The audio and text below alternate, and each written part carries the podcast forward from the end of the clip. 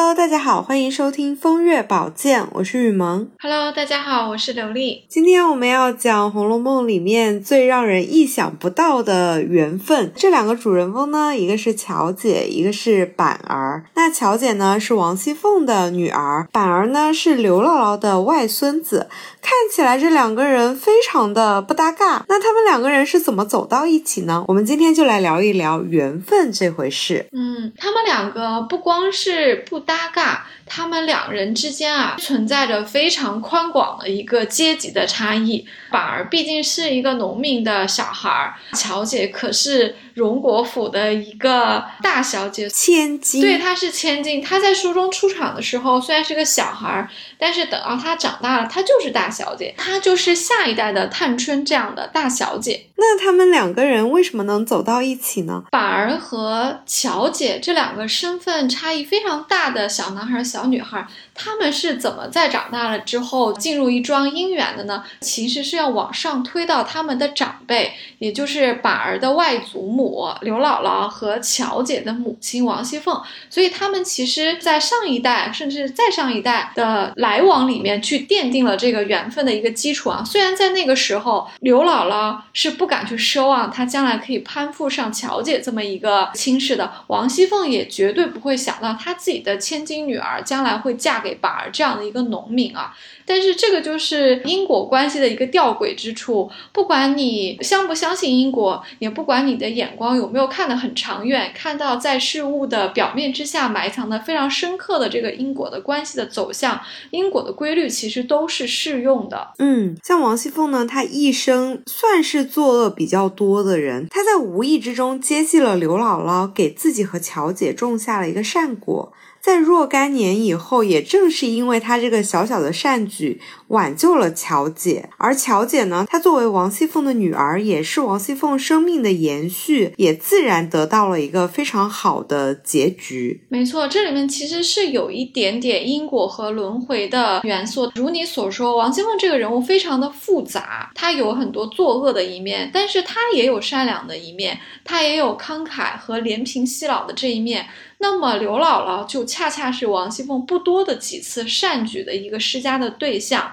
刘姥姥在一进荣国府和二进荣国府的时候，她其实都是有得到王熙凤的鼎力相助，或者说开恩，都可以这么理解啊，接济都可以。可能是有一些偶然，因为也许王熙凤那些心情比较好，事情办得比较顺利。或者只是王熙凤和刘姥姥之间这个 chemistry 就对上了，她可能觉得刘姥姥很慈祥，是一个很顺眼，然后然后又很谦虚的这么一个老人家，就投奔了过来。反正总之，王熙凤呢不多的几次善举就施加在了刘姥姥身上。她不光是自己对刘姥姥很好，她也是帮助刘姥姥见到了贾府的很多人。所以在刘姥姥第二次进荣国府走的时候，大家给了她很多的东西，她和板儿也因此被。留在大观园里面做客，做了几天。这个他们两个人回到村庄里面都够说上好几年的了。在这个时候就结下了他们将来缘分的基础。但是这些都是一个平淡的描写，这个缘分什么时候是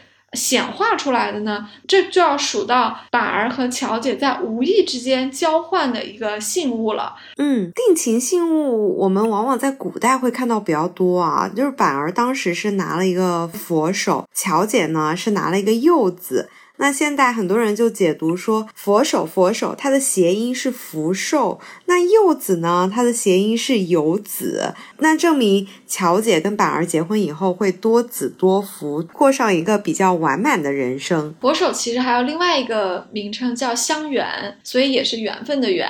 他们两个人交换这个信物很有意思啊。嗯，板儿得到这个佛手是在探春的房间里面。他也不是主动去拿的这个佛手，也是在一定的机缘巧合之下得到的佛手。没错，因为佛手谐音相缘嘛。那缘分这个东西，如果是自己主动求来的和命中注定的，那它意味显然是不一样的。正如你所说，板儿和这个佛手的关系啊，其实也不是他一开始去找来的，确实他是机缘巧合得到了这么一个佛手。他这天跟着刘姥姥还有其他人一起去逛园子。逛到探春这里呢，应该已经是第三站了。他已经跟大家也相对比较熟悉一点了，所以呢就自在了一些。他看到探春的房间里呢有一个磬，然后还挂着一个小锤，板儿就要去拿这个锤。那丫鬟呢就制止住他，肯定是大人总觉得小孩拿这个锤去敲这个磬，肯定是吵得很响，就会打扰别人哈。那这个时候板儿受挫了，他就看到旁边的一个盘子里面有几十个玲珑。大佛手，他呢就以为这是吃的。就在这个时候，他还没有拿，探春就伸手拿了一个给他，说：“拿着玩吧，吃不得的。”这就是板儿得到佛手的一个由来。所以这个是探春给他的。那乔姐拿柚子是她故意去拿的吗？这个不是，乔姐的柚子呢是她在被奶妈抱过来的时候呢，她手里就在玩的。应该是他在一个王熙凤的家里面的时候就已经在玩，那哪怕把他抱着呢，他肯定是舍不得这个大柚子，抱在怀里面玩了，情景是非常可爱的啊，因为。奶妈抱着一个还是小婴儿的粉嘟嘟的乔姐，乔姐手中抱着一个大柚子，你看跟套娃一样的，圆圆的乔姐抱着一个圆圆的柚子，它很像年画里面的那个，对，就特别特别可爱，我想想都觉得很萌。对，所以乔姐的柚子确实是她来的时候就有的，她是见到了板儿之后，小朋友嘛总是看着别人的玩具比较好，他就看上了板儿手里的佛手，才有了后面这一个。交换的这么一个戏剧性的场面，嗯，就有点像小红和贾云互换了手帕，蒋玉菡和袭人通过贾宝玉互换了汗巾子。乔姐呢和板儿就互换了柚子和佛手这两种水果，就不像我前面提到的什么汗金子啊、手帕，是通过人工把它后期加工制成的。这两种东西就是最最天然的，原本就是植物里面能带来的一个东西，它就是意味着纯真。这个和乔姐身上没有叶和她的一些佛缘是有一定的关系的。所以这是两个当事人的不知不觉中结下的一个缘分啊。另外，在我们分析这两个物件它所代表的吉祥含义的时候，你会不会觉得这个物件的名称里面蕴含着很多朴素的也好？民间智慧也好，还是佛教上的一些谐音也好，总之这个物件其实是有很多祝福的含义的，所以这两个信物其实是一个好兆头来的，也是预示着板儿和乔姐这对婚姻呢，还是《红楼梦》里面不多的几桩比较美满的婚姻。除了这个定情信物以外啊，他们有一个更深的缘分，就是乔姐的名字是刘姥姥取的。是的，这也是乔姐和刘姥姥一家关系非。常密切的一个证据啊！刘姥姥在二进荣国府的时候呢，啊，因为去逛了大观园，逛大观园的时候，奶妈就把乔姐也抱进来一起玩了，所以乔姐回去的时候着凉了，就生病了。那刘姥姥有很多的民间智慧，她就说可能是撞克了花神，所以最后让彩明拿了一个碎书本子来做了一些送花神的一些操作，乔姐就安稳的睡着了。从此以后呢，王熙凤就对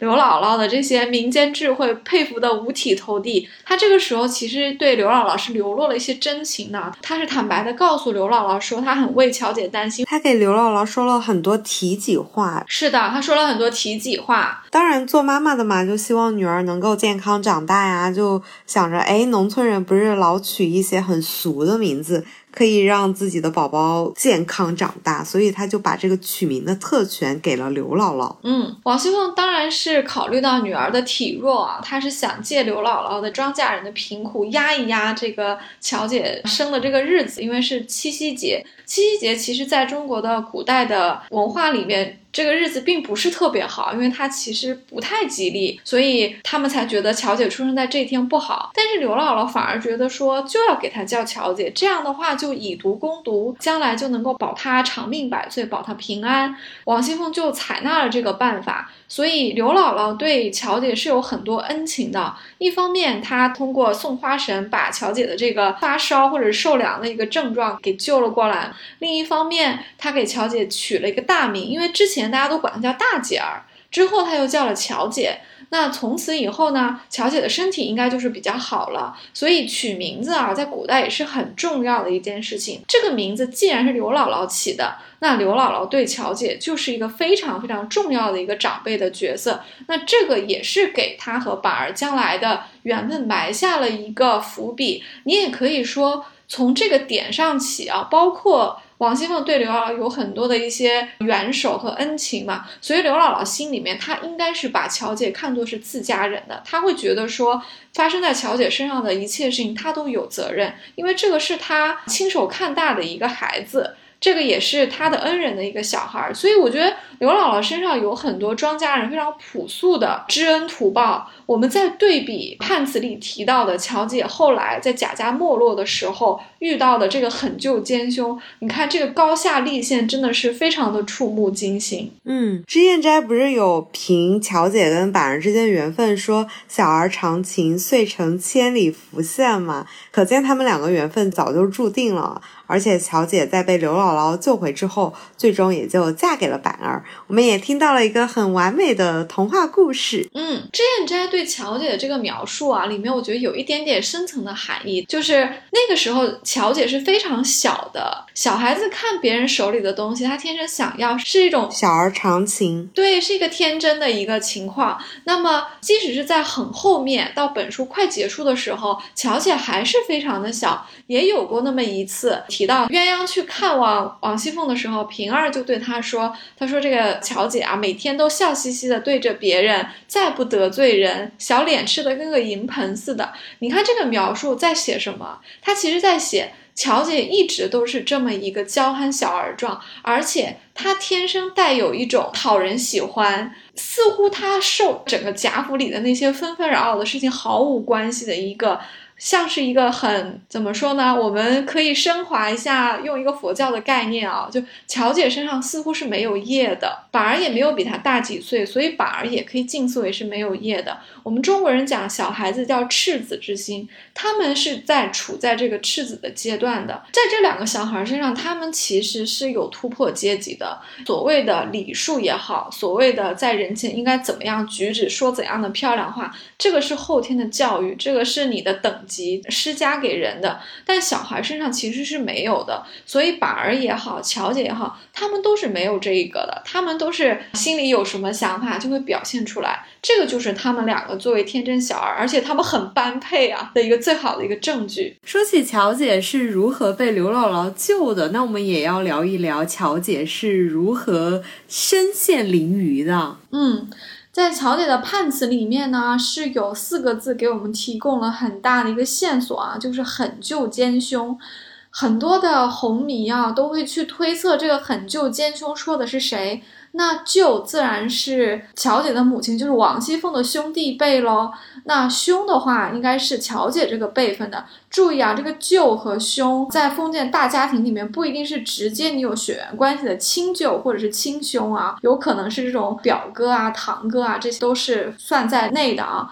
那我们一个合理的一个猜想啊，至少这个奸凶的人选呢是比较确定的，他很可能就是贾琴。首先要做到乔姐的奸凶，她就必须是个草字辈。在书中呢，贾兰显然不是，贾兰是个比较正面的角色，而且贾兰一心在读书，也不会去惹乔姐这摊子事儿。贾强呢，虽然呢不是那么的正派。但是吧，你要说他去卖自己的堂妹啊，这个有点过了，他做不出这么下作的事情来。但是一个在前文中人品就比较差，而且有不是特别好的趋势的一个人呢，有前科吧，应该这么说的人，那就是贾琴了。那其他的草字辈的人物呢，因为描写比较少啊，作者非要安一个出来呢，我们也没办法。但是根据。前文的推测应该是这个贾琴，那狠救我们也不是有非常明确的人选，但是有一个人。似乎是符合曹雪芹对人的褒贬的一个惯常的做法的。王熙凤有一个兄弟叫王仁，那王仁不就谐音忘人吗？就是忘掉仁义道德，把这样的一个名字安给这个人，可能作者在后文里面是对他有一些批评的，肯定是他做了一些忘恩负义的事情。所以这就是我们对狠救奸凶的一个猜测。在贾家倒台之后，乔姐也就失去了庇护啊。很多红迷的一个猜测就是啊，乔姐可能被这个。很就奸凶，就卖到了烟花巷。那个时候，乔姐可能也是一个非常非常小的一个小女孩啊，她应该还有一些价值嘛，所以她很就奸凶就要把它卖掉。那就在这个危急的当口，刘姥姥应该是倾全家之力把乔姐救回来的。为什么我们猜是倾全家之力呢？因为刘姥姥一个庄稼人家，她不可能有那么多的余钱。那乔姐这样一个贵族小姐被卖到烟花巷，她的第一个客人是可以卖高价的。那刘姥姥就要出很大一笔钱才能把乔乔姐给她赎出来。所以有理由相信啊，刘姥姥在一进和二进荣国府里面得到那些好处，她后来很可能都是加倍的偿还在了乔姐身上。这也是为什么我们说刘姥姥是一个有情有义、知恩图报的一个庄稼人，她为救乔姐一定是尽了全力的。至于为什么乔姐最后和板儿结婚呢？当然。他们两个年纪相当嘛，你把这样的一个女孩子救回来，放到家里面养着，又是救命恩人，就像一个英雄一样来救了我。没错。我觉得乔姐对刘姥姥一家一定是非常的感激的，所以说这种恩情，再加上她和板儿由于这种某种奇妙的缘分，他们可能也比较处得来，所以这个缘分就是一个顺理成章的事情。他们两个人的感情让我想起了我们去参加婚礼的时候，往往看见新郎新娘回放那些照片，说，哎，他们以前是幼儿园同学、小学同学，两个人经过了不同的生活成长之后。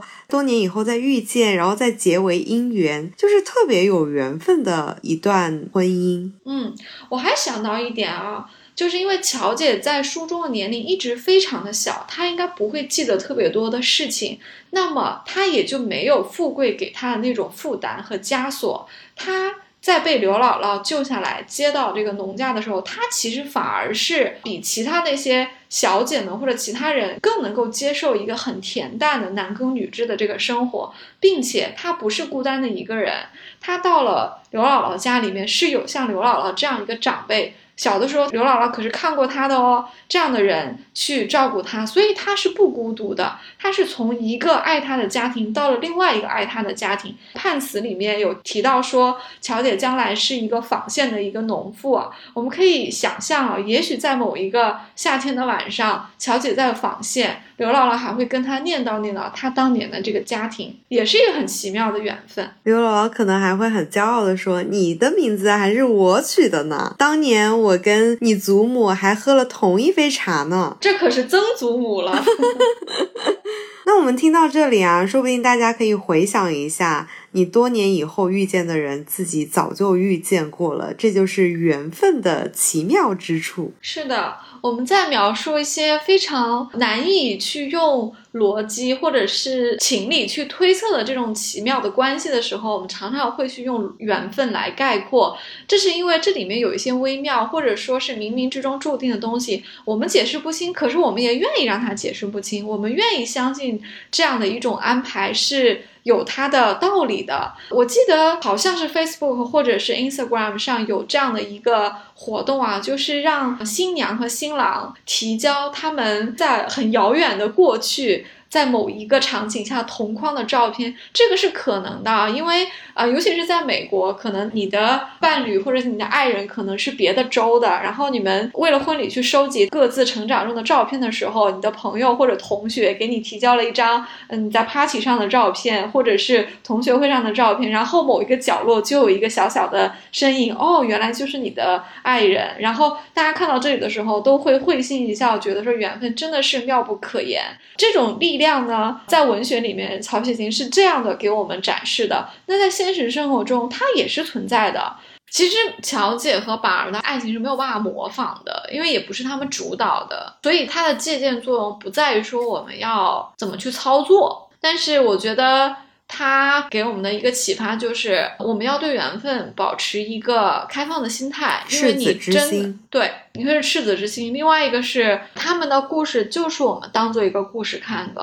乔姐和板儿的故事听起来就像我们经常听的童话爱情故事一样，非常的美。那有的人就会说，哦，我不再相信童话了，或者是我不再相信有这么纯真的爱情了。其实我觉得。大家还是要保持一颗赤子之心，去相信有美好的事情会发生，并且在自己遭遇挫折的时候，也不要灰心丧气，因为说不定你遭遇波折之后，再重逢的是更完满的感情。嗯啊，我们不是说吗？缘妙不可言，我们也。不要把所有的事情都看作是用当下这个社会规则去解释的，它一定有一些东西超越了我们社会上通行的这个规则。宇宙之间自有一些更宏大的东西在。那文学可能是有这样的一个抚慰人心的力量的啊。板儿和乔姐这个跨越阶级，看似是非常意外、不可能发生的爱情，其实它在文中就是真真实实的发生了。所以在生活中，我们可能。没有办法去借鉴或者说照做，因为我们不在那样的环境里面。但我相信，一份赤子之心，拥抱各种可能性，也包括爱情中的可能性，这也是我们可以学习到的。嗯，那就在这里祝大家拥有甜蜜的爱情。嗯，有情人终成眷属。我是雨萌，我是刘丽，我们下期再见，拜拜。